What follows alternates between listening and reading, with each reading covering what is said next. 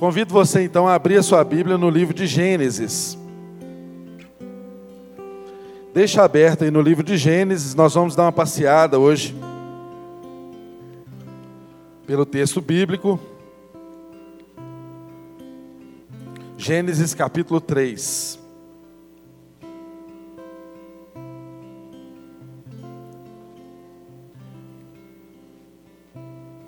Curve a sua cabeça, vamos fazer uma oração. Oh Pai, nós estamos aqui diante da Tua palavra e vivemos nesse dia aqui um momento tão lindo, tão gracioso, tão expressivo e tão importante para as nossas vidas. Esse domingo chamado Domingo de Páscoa, em que celebramos não apenas a Sua morte, mas a Sua ressurreição, Senhor. E é porque o Senhor está vivo que nós estamos aqui. Não há outra razão que nos traz a este lugar, senão a vida do Senhor nas nossas vidas. E nessa hora nós nos curvamos, nos inclinamos diante do Senhor e pedimos a Ti, Deus, que traga consciência, traga transformação da nossa mente acerca do significado daquilo que o Senhor instituiu como Páscoa para a vida de todo e qualquer ser humano. Em nome de Jesus, que a palavra agora ministrada, Senhor, esteja, Deus, encontrando em nossos corações e em nossas mentes um lugar especial, um lugar que possa nos transformar no entendimento. Para a tua glória nós oramos, em nome de Jesus. Amém. Amém. Irmãos, Nesse domingo, no mundo inteiro, várias igrejas, várias celebrações tratam desse assunto temático que é a Páscoa. E cabe a nós nesse dia fazer uma breve reflexão acerca do que levou Deus a instituir a Páscoa, acerca do significado da Páscoa nas nossas vidas acerca do que que isso nos transforma, do que que isso nos comunica, do que essa mensagem, essa instituição de Deus pode transformar na minha vida e na sua vida no dia que se chama hoje. Nós vemos que o tema Páscoa, apesar dele ter sido instituído e ser muito conhecido a partir do livro de Êxodo, aquela circunstância que você conhece no texto bíblico, quando Deus estava livrando o seu povo da escravidão do Egito, e fez um grande livramento e ali instituiu a Páscoa. Podemos dizer que aquele é o momento mais épico acerca da Páscoa. Mas mesmo antes disso, nós temos que entender a palavra de Deus como um todo. Já havia no texto bíblico situações, ilustrações, arquetipos que nos comunicam essa graça, a razão de Deus ter manifestado para, se liber, libertar o teu povo. E nós somos povo de Deus. Hoje, nós sabemos que a nossa Páscoa é Jesus. Mas as Escrituras nos ensinam como nós chegamos a isso. E esse é o desejo de Deus para nós aqui nessa noite. Irmãos, a palavra Páscoa significa passar por cima passar por sobre, cobrir. Esse é o significado da palavra Páscoa. E Páscoa é para todo aquele que precisa de uma cobertura. Páscoa é para todo aquele que se sente ou que se sabe frágil, pecaminoso, caído, destituído da graça de Deus lançado no abismo do pecado, daquilo que faz separação entre o homem e Deus. Páscoa é para todo aquele cuja consciência chegou a essa necessidade de ser cobrido, de ser coberto. Para todo aquele coração que confessa essa necessidade, que precisa dessa cobertura, que precisa cobrir a sua nudez que, cobrir, que precisa cobrir a sua culpa pela transgressão, que precisa de uma nova chance, que precisa de algo que faça de novo esse ser humano criado à imagem e semelhança de Deus se conectar novamente com seu Criador. E o livro de Gênesis nos ensina que Deus criou o homem à sua imagem, à sua semelhança o fez. Porque Deus queria ter um relacionamento com o homem. Deus é família, Deus é Pai, Deus é Filho, Deus é Espírito Santo. E quando Deus criou o homem, Deus desejava estabelecer um relacionamento contínuo com o homem. Tanto que assim o fez, e tanto que assim em Cristo ele nos recebe no seio da Trindade. O nosso status hoje é um pouco diferente do homem quando criado no Éden. Hoje, em Cristo Jesus, nós somos adotados no seio da Trindade. Estamos assentados com Ele nas regiões celestiais. Nos, nós vivemos nele, estamos nele. Você crê nessa realidade? Amém. Mas então, qual que foi a situação que levou o homem a essa necessidade? Lá o livro de Gênesis relata que Deus criou um mundo bom, um mundo harmônico, criou um jardim, deu ao homem mandatos, responsabilidades para cuidar dessa terra, porque o propósito de Deus era que o jardim se estendesse por todo o mundo. Mas em um dado momento, o homem duvidou da bondade de Deus. O homem duvidou da provisão de Deus. O homem duvidou de que o que Deus havia dito para ele que era bom e suficiente, de fato fosse. E quando isso aconteceu, quando a dúvida chegou ao coração, quando a incredulidade entrou no coração do homem, ele deu ouvidos à serpente narrada lá no Gênesis. E ele quis então comer do fruto da única árvore que tinha um fruto proibido que era o fruto do conhecimento do bem e do mal. Ora, o homem já conhecia todo o bem. Ao lançar a dúvida pela serpente, o homem poderia ter escolhido continuar a conhecer apenas o bem.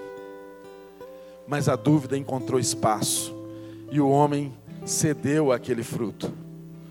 Na verdade, o intuito do homem, ao comer o fruto do bem, do conhecimento do bem e do mal, era ter nas suas mãos, era ser como Deus. Isso significa ter nas suas mãos o controle da vida, ser o dono das rédeas da sua vida, fazer as suas escolhas por si mesmo, a parte de Deus. O homem escolheu viver por si mesmo, portanto, distante de Deus.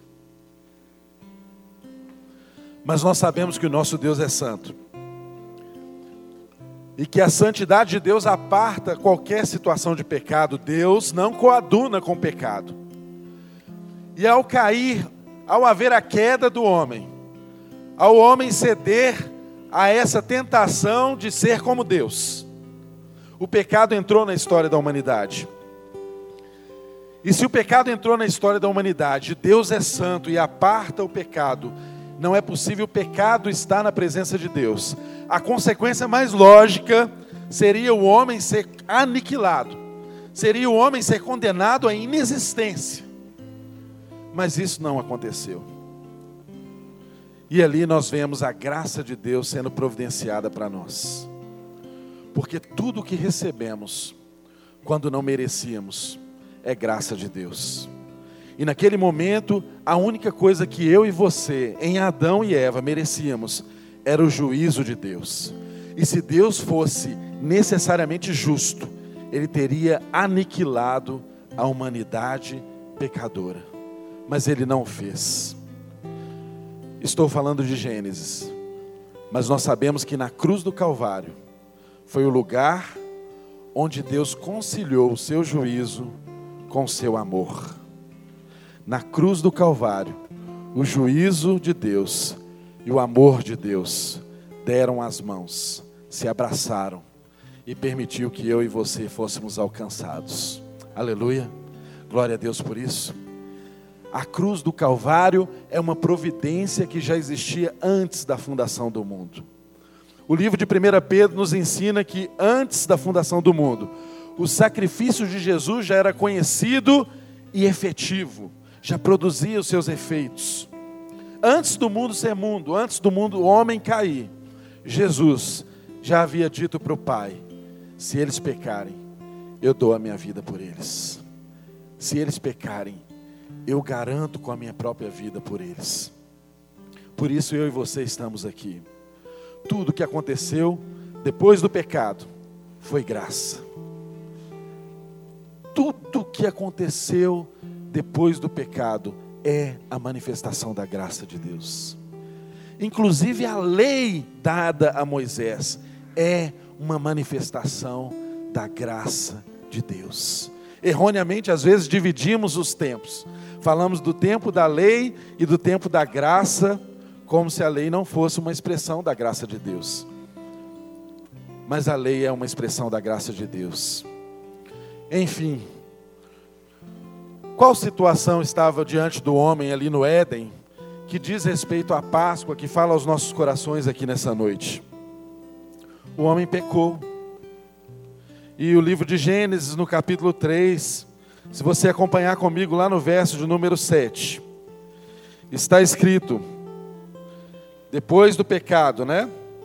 Está escrito: Então foram abertos os olhos de ambos, e conheceram que estavam nus, e cozeram folhas de figueira, e fizeram para si aventais. Depois do pecado, você já conhece a história. A consequência foi que o homem percebeu a sua nudez. Ele percebeu que estava nu.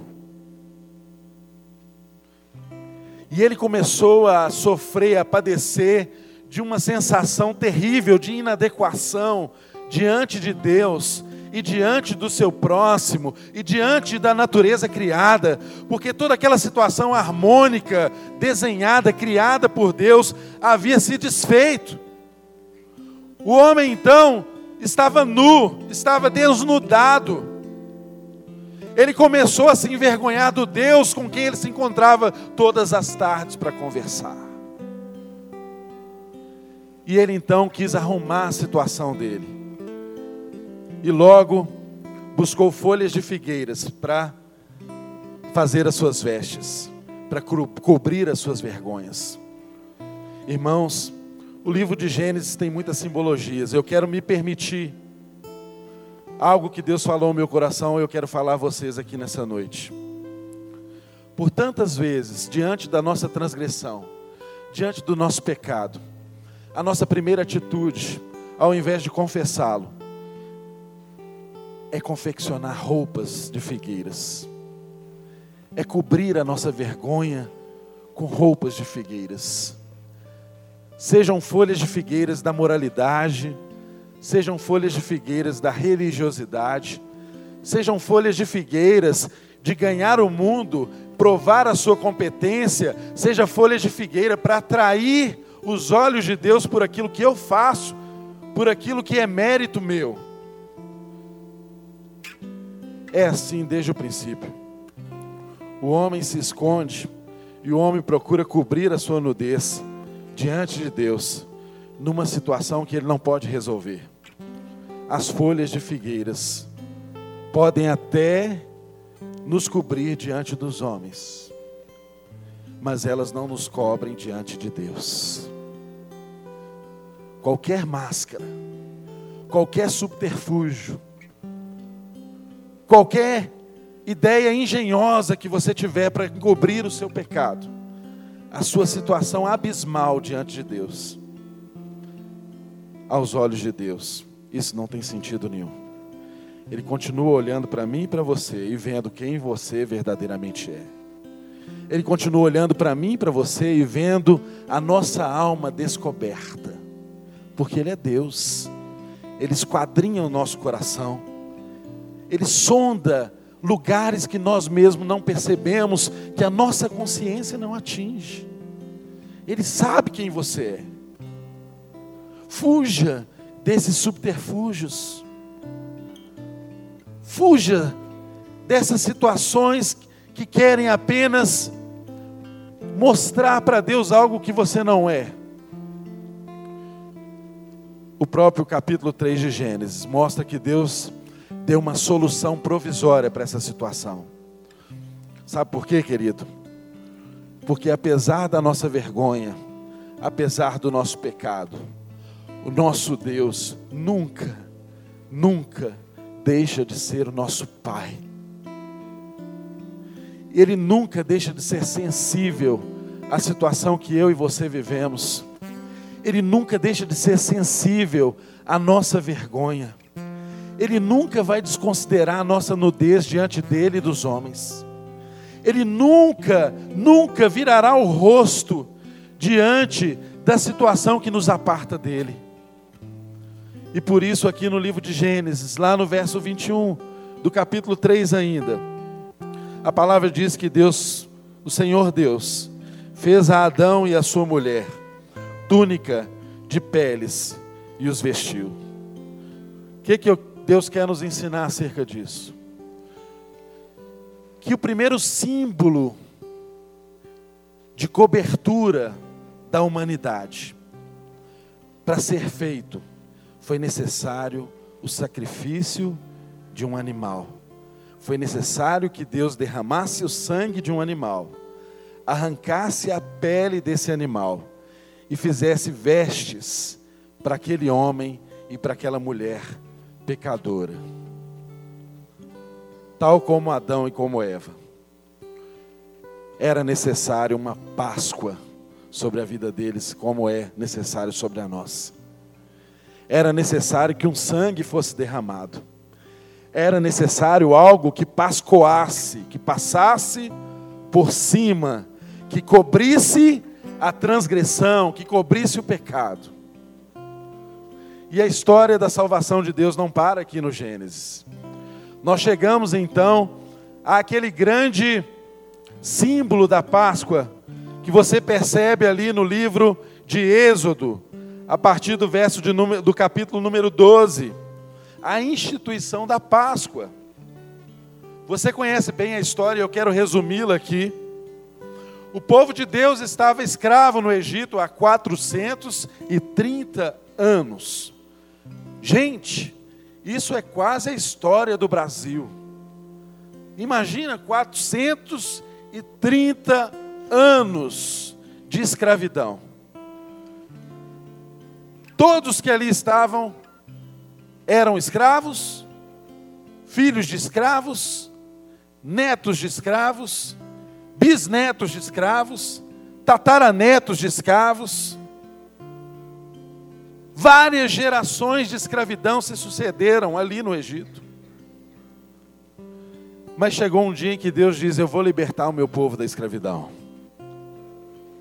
E para isso eu preciso fazer algo que passe por sobre eles. Porque Páscoa é libertação. Porque Páscoa é salvação.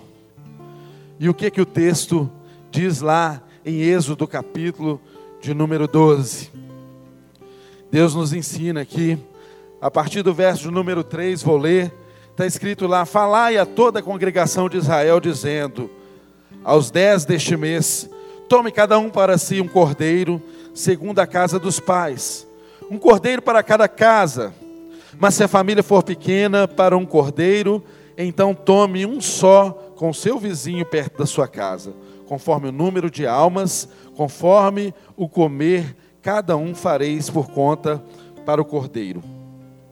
O cordeiro ou cabrito será sem mácula, um macho de um ano, o qual tomareis das ovelhas ou das cabras, e o guardareis até o décimo quarto dia do mês, e todo o ajuntamento da congregação de Israel o, sacrificará à tarde e tomando o sangue, e poluão em ambas as ombreiras e verga da porta, nas casas em que o comerem. E naquela noite comerão a carne assada no fogo, com pães asmos, com ervas amargosas a comerão. Não comereis de nada cru, nem cozido em água, senão assado ao fogo, a cabeça com os pés e com a fressura. E nada dele deixareis até amanhã, até pela manhã. mas o que dele ficar até pela manhã queimareis no fogo. Assim, pois, comereis os vossos lombos cingidos, os vossos sapatos nos pés, o vosso cajado na mão, e comereis apressadamente. Esta é a Páscoa do Senhor. Eu passarei pela terra do Egito esta noite e ferirei todo primogênito da terra do Egito, desde os homens até os animais, e sobre todos os deuses do Egito farei juízos. Eu sou o Senhor. E, naquele, e aquele sangue vos verá por sinal nas casas em que estiverdes. Vendo eu o sangue, passarei por cima de vós, e não haverá entre vós praga de mortandade, quando eu ferir a terra do Egito. Esse episódio aqui relata a última das pragas. Faraó não queria liberar o povo de Deus ali no Egito. Insistidas vezes e oportunidades, aquele coração endurecido teve para que o povo de Deus fosse liberado, fosse liberto da escravidão, mas não foi. E então Deus institui aqui a Páscoa. Ele traz o recado através do profeta e diz para o seu povo assim: Olha, vocês vão pegar um cordeiro sem mácula, de um ano, vão derramar o sangue desse cordeiro vão pegar esse sangue e aspergi-lo, marcar os umbrais das portas das suas casas, vão assar esse cordeiro, vão fazer uma refeição naquele dia, mas vocês vão comer com os lombos cingidos, com os pés calçados, com o cajado na mão, porque eu os tirarei do Egito. Essa é a noite da Páscoa, essa é a noite da libertação. E quando veio à meia-noite. As casas que tinham a marca do sangue nos umbrais, o anjo do Senhor, o anjo da morte, que era uma entidade adorada, dizem ser o Cristo antes de Jesus encarnado. Veio sobre a terra do Egito e houve a matança dos primogênitos. Toda casa que não tinha a marca do sangue do cordeiro, o primogênito foi morto. E não apenas o primogênito das famílias, mas de todos os animais. E foi um caos no Egito. Foi um caos naquela terra. Foi uma noite de pranto, uma noite de choro, uma noite de amargura, uma noite de luto. Foi quando o Faraó então resolveu libertar o povo do Egito. Chamou e disse: Vá, e vá logo. Levem o que vocês precisam, saia da nossa terra, para que não suceda que todos nós morramos. Irmãos, estava ali instituída a Páscoa. O sangue de um cordeiro foi derramado. Os umbrais das portas foram marcados. Aqueles que estavam marcados pelo sangue do Cordeiro foram salvos. O povo de Deus foi liberto da terra do Egito, de uma escravidão de 430 anos. Não são 430 dias, são 430 anos. Imagine você, nós temos aqui uma virada de geração com 30 anos Digo mais, nos tempos de hoje, mais rápido ainda, os hábitos, os costumes são transformados tão rapidamente. Imagine só, aquele povo viveu 430 anos como escravos, mas eles ainda conservavam nos seus corações uma promessa. Imagine você, não havia internet, aquele povo era analfabeto, não sabia ler, não sabia escrever, a maioria deles mas havia uma cultura de oralidade. Nas casas havia mesa, nas casas havia conversa, nas casas os pais ensinavam os filhos, e por isso aquela cultura, mesmo baseada na oralidade, não morreu. Por isso, eles conseguiram conservar as promessas do Senhor por tantos séculos até que fossem libertos do Egito. E aí eu pergunto para mim e você: tem mesa na minha casa e na sua casa? Tem conversa na nossa casa? Qual a tradição que nós temos passado para os nossos filhos? O que que eu e você temos ensinado para os nossos filhos? Qual herança, qual legado nós deixaremos para eles? Eles professam a mesma fé que nós? Eles amam Jesus como você ama? Eles amam as Escrituras Sagradas como você ama? A libertação de hoje na sua vida, ela não é garantia de que o seu filho e de que a sua filha seja liberto. Ensine, encuque a palavra de Deus, viva, tenha mesa na sua casa, tenha conversa, tenha ensino, tenha tradição, tenha valores. Isso conservou aquele povo. Mas tudo isso eram sombras. Porque a grande libertação do povo definitiva ainda haveria de vir na pessoa do Cristo crucificado, que é o Cordeiro de Deus que tira o pecado do mundo. E quando nós chegamos no Novo Testamento, o testemunho que temos acerca disso é de João Batista, um homem esquisitão, um cara muito diferente do seu tempo, um profeta, mas cuja palavra de Deus diz que dos nascidos de mulher não havia nenhum maior do que ele.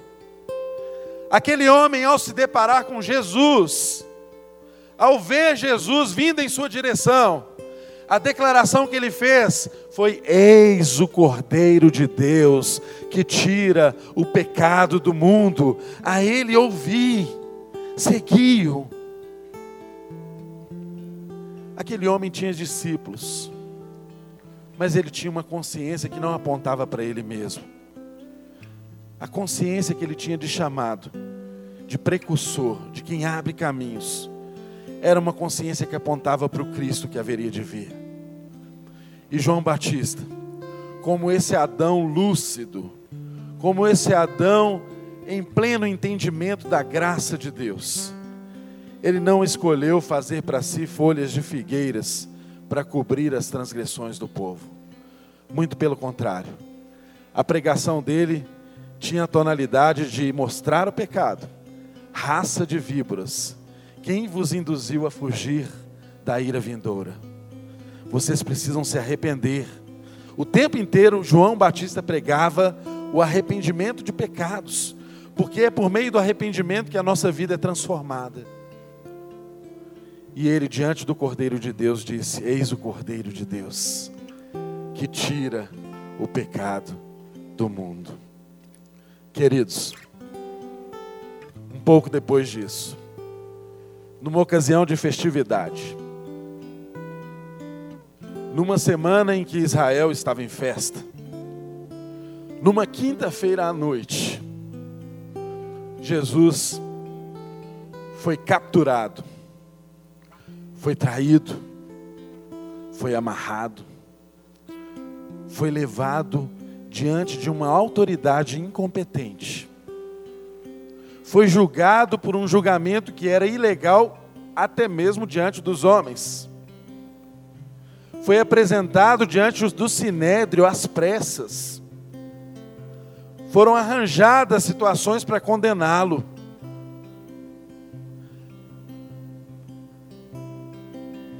Diante dos homens e das autoridades. O coluio foi feito e a crucificação foi determinada. Na sexta-feira, ele foi levantado no madeiro. Na sexta-feira, ele foi crucificado no Calvário. Na sexta-feira, os mestres da religiosidade. Na sexta-feira, o inferno comemorava. Na sexta-feira, os politiqueiros comemoravam. Na sexta-feira, aqueles que tinham poder e que se sentiam ameaçados pelo Cristo que pregavam o Evangelho, que transformava sem armas, com a humildade, com o amor, eles pensaram que estavam vencendo. Mas a cruz do Calvário foi o trono que Deus escolheu para salvar toda a humanidade. Foi o trono diante de onde Deus escolheu destruir todos os tronos. Foi o trono de onde Deus escolheu decretar a morte da morte. E hoje, onde está a morte, o seu poder? Mas a história não termina na sexta-feira. Porque se a nossa história, se a história de Cristo terminasse na sexta-feira, nós não estávamos aqui. Houve um domingo, houve uma Páscoa, houve o derramar de sangue, mas houve a ressurreição. Aleluia. O nosso Deus está vivo. O túmulo não pôde contê-lo. O sepulcro não o deteve. A morte não teve poder sobre a vida dele o Espírito de Deus o ressuscitou dentre os mortos. Portanto, o sacrifício vivo, cabal, foi determinado. E quando ele estava ali na cruz do Calvário, ele disse: Está consumado, tetelestai, está consumado, o preço foi pago, a morte não tem poder sobre vocês a morte não é mais aquela que tem o poder de dominar a sua consciência. A culpa do pecado não tem mais poder sobre vós. Passou por cima, pascoou, passou por cima, pascoou, pascoou, pascoou. Pense qualquer situação de transgressão no mundo, pense qualquer lugar que a morte possa ainda reinar Lembre-se que o seu Cordeiro, o Cordeiro Santo de Deus, derramou o sangue dele, ele pascoou, o sangue foi derramado sobre todo o universo, sobre toda a vida, sobre todos os cantos do universo, ele resgatou com preço de sangue todo o pecado, todo o pecado foi coberto, toda transgressão foi coberta todo pecado do passado, todo pecado do presente, todo pecado do futuro. Ele nos salvou, Ele nos salva e Ele nos salvará.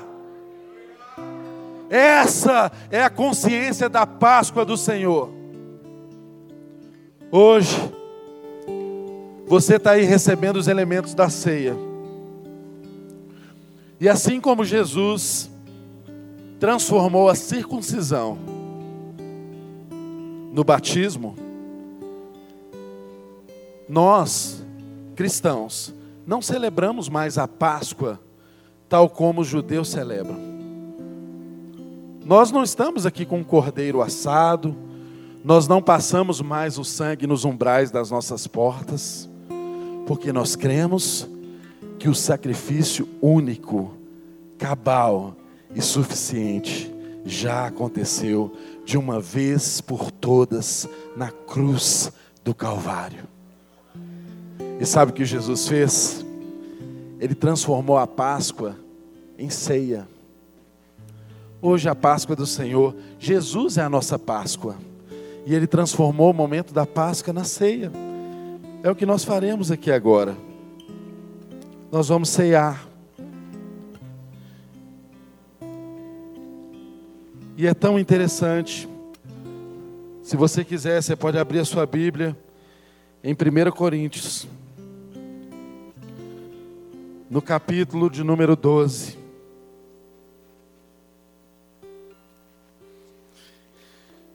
Aliás, no capítulo de número 11, no verso de número 23 ao 29. Jesus, ali na noite em que foi traído, Está escrito na palavra. Verso 23 do capítulo de 1 Coríntios, capítulo 11. Porque eu recebi do Senhor que também vos entreguei. Que o Senhor Jesus, na noite em que foi traído, tomou o pão e, tendo dado graças, o partiu e disse: Tomai isso, isso é o meu corpo que é dado por vós. Fazei isso em memória de mim. Semelhantemente também, depois de cear, tomou o cálice, dizendo: Este cálice é o novo testamento no meu sangue. Fazei isso todas as vezes que beberdes em memória de mim. Porque todas as vezes que comerdes o pão e beberdes o cálice, anunciais a morte do Senhor até que venha. Portanto, qualquer que comer este pão ou beber o cálice do Senhor indignamente, será culpado do corpo e do sangue de Jesus, do Senhor. Examine-se, pois, o homem a si mesmo, e assim coma deste pão e beba deste cálice. Irmãos, a Páscoa foi transformada em uma ceia. E é tão interessante a gente perceber que também foi numa ceia que o pecado entrou no mundo. Foi numa ceia, foi numa fome de Adão e Eva, foi no comer que o pecado veio ao mundo. É tão interessante observarmos também que quando Deus instituiu a Páscoa ali em Êxodo, o momento da libertação também foi um momento de ceia. O, cordeiro foi morto, o sangue foi marcado nos umbrais, mas o cordeiro foi assado e foi comido em casa, em família, com os vizinhos. Sabe por quê, querido?